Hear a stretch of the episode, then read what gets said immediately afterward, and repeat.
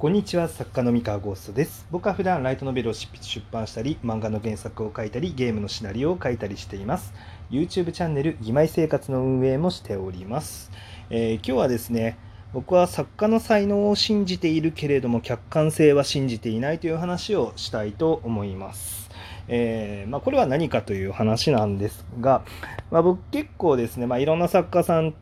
とお話をしたりとかあの作品の感想を聞かれたりだったりとか、えー、何でしょうね。その作品を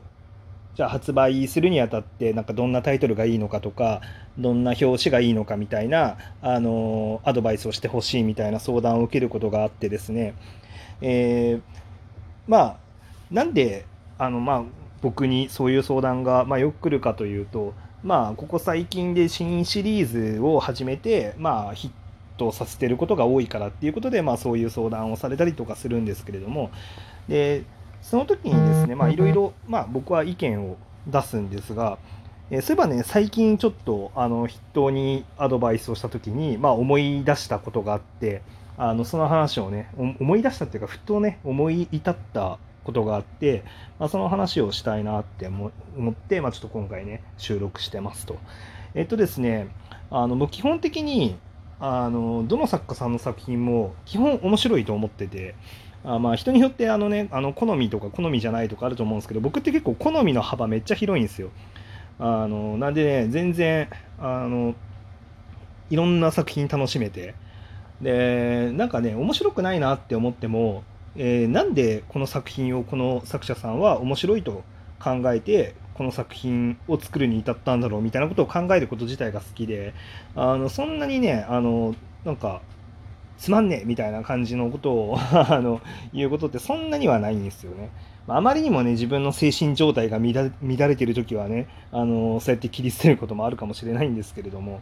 あのどっちかっていうとなんでこうしたのかわからないみたいな感じのあの僕はなんかあの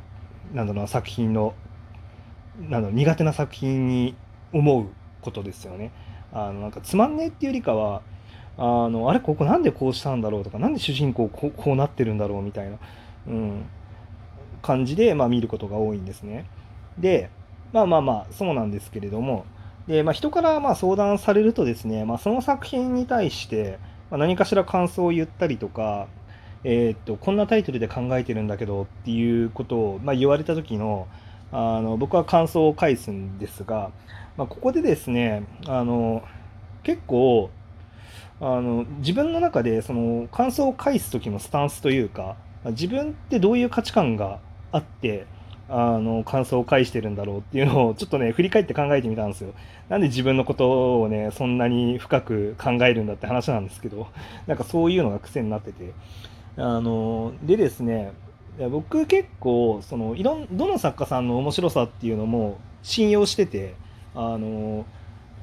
なんだろうなうん世界中の全員が嫌うような作品なんておそらくないと思ってるんですね。でなんで基本的にはまあ面白いこの作品には面白さがあるっていう前提でまあ見てるんですけれどもただ一方で作家さんは、えー、客観視はできてないっていうことに関しては一切あそう客観視ができてるっていうことに関してはもう一切信用してないんですよ。ね、なので客観的に見て面白いはずっていう意見は全く僕はあの信用してないんですね。あの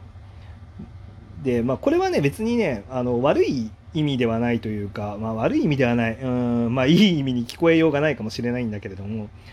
あのまあそもそも客観視できるわけがないって思ってるんですよ。でこれはもう僕自分自身もそうあの自分が書いた作品の面白さを客観視なんてできてるわけがないって思ってるんですね。だって自分はそれを書いてる時点で主観的に面白いって思って書いてるのであのなかなかね客観視はできないんですよ。うん、で、まあ、それはどの作家さんのそのなんだろうなえー、主観的に自分が面白いって信じて書いてる。いやつまりあのその本人にとっては面白いものだしきっとその本人に同調できるあの人にとってはあの必ず面白いものになってるんですよ。ただ一方でその客観視あのより大勢の人が見た時にこの作品をどう思うかとかあのじゃあこの作品が苦手な人ってどれだけいるんだろうとかあのもうちょっとこうカメラを離してあのその作品のことを俯瞰してみた時の、えー、感想とかあの印象っていうものはおそらくね測れないんですよ。でなのであの僕は結構うーんまあ、真っさらな状態でその作品のことを聞いたりとか、えー、タイトルを見た時にあの、まあ、きっとこう思われるだろうな読者からはみたいな感想を結構ズバズバ言う、うん、タイプの、まあ、戻し方をする戻し方というか、まあうん、そういうねあの答え方をするんですね。そうえー、これ難しいっすよね。で割合僕がそのタイトルを考えたりとかえー、表紙のねあのこんな感じっていうのをまあ考えたりとかそのキャッチコピー考えたりとかってする時にあの自分の客観性をあんもうね本当に信じてなくて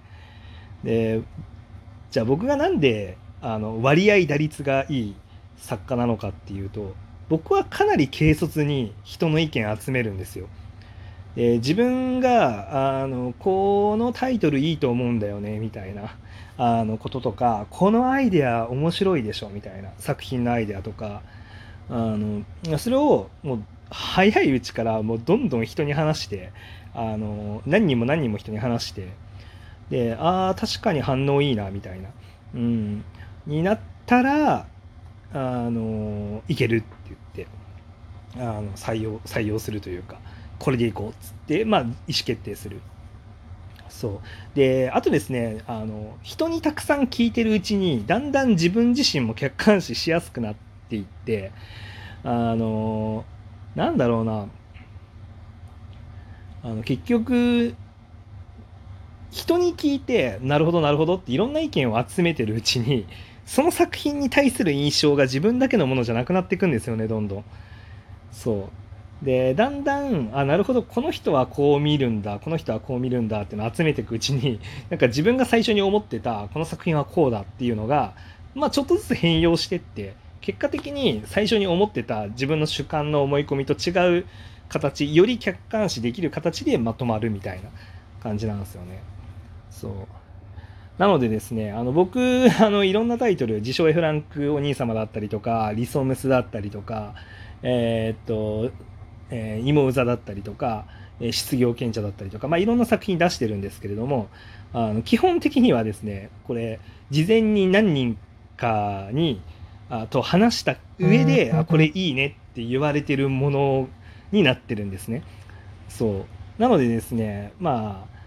あの僕のねあのタイトルセンスはもう僕だけのものではないし、まあ、ただこうやっていくつか成功事例みたいなのを自分の中でも積み上げることができたんである程度自分の中でもあこういうタイトルってあのキャッチーなんだなとかあのこういうタイトルは興味惹かれやすいとか、まあ、あとはその話した時にあの今はね結構一発目でこういうタイトルどうって人に話すと結構早い段階でいいねって返ってくることが多くなりました、まあ、やっぱりいろんな人のねあの意見っていうのをあの集めて結構傾向とかが、まあ、取れてきてなるほどねっていうあの結構自分の中で知識がこう蓄積されていってるのでそう。まあなんですけど、まあ、でもやっぱり今でもあんまり自分の客観性には あの信用してないんですよね。うん、そう。きっとね多分主観がすごいことになってるって自分では思うんでそう。どその主観主観のね呪縛からは多分一生逃れられないと思うんで自分の作った作品だって可愛いですもん。うん、あの前にあのなんでしょうね。人って好きなもの自分が信じたいものの証拠を集める傾向があるってちょっと別の放送で話したことがあるんですけれどもあのそうなんですよね。あの自分の作品が、まあ、面白い。これはいけるって思って作ってるからそれが面白いっていう根拠を集めちゃうんですよね。それがあのいけるっていう根拠を集めがちなんですよ。なのであのフラットにその作品のことを何にも知らない人にあの見せたりとかして感想を聞くと、まあ、結構客観的な意見っていうのは取り入れやすい。結構ですねこれ気をつけないといけないのがあのこのアドバイスアドバイスっていうかその意見を求めるこのタイトルどうとかこの作品面白いって意見を求める相手が固定化されちゃうと、まあ、いつも同じ人にばっかり意見求めてるとあのその人がだんだんあの僕の作品のこと好きになってきちゃったりとか、まあ、僕の考えるあのことっていうのがその人の好みに近づいちゃって結果その客観意見がもらえなくなっていくこともあるんですよ。だからあの僕は結構あの本当に一人だけにあの意見を聞くのはやめようと思っててあのいろんな人に聞くようにしてます。だからその愛着のバランスですよね。そう。っていうのはあの意識してますね。はい。っていうのをね思い出しました。なんで、まあ、もしねあの何か作品を書かれる予定がある方だったりとか。で、まあ、書き終わった作品のねタイトルを考えたりとか世の中に発表するための発表の仕方っていうのを練り込んでいる方がいましたら、えー、自分は客観視なんてできないって あのあの決めつけてあのガンガン人に頼ることをお勧めしたいお勧めしたいですね。はい。